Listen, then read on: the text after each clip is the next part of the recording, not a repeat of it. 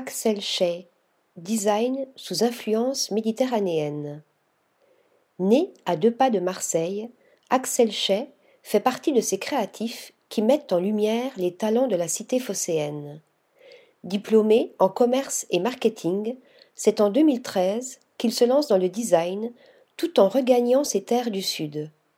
Un lieu qui lui inspire les couleurs, les ondes graphiques et la sensualité émanant de ses créations.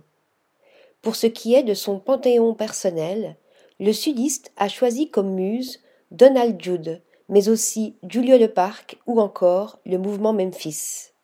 Parmi les pièces remarquables de son répertoire, le fauteuil Parade, véritable évocation des bains de mer, ses luminaires Modulation ou encore les bancs et tabourets Septem.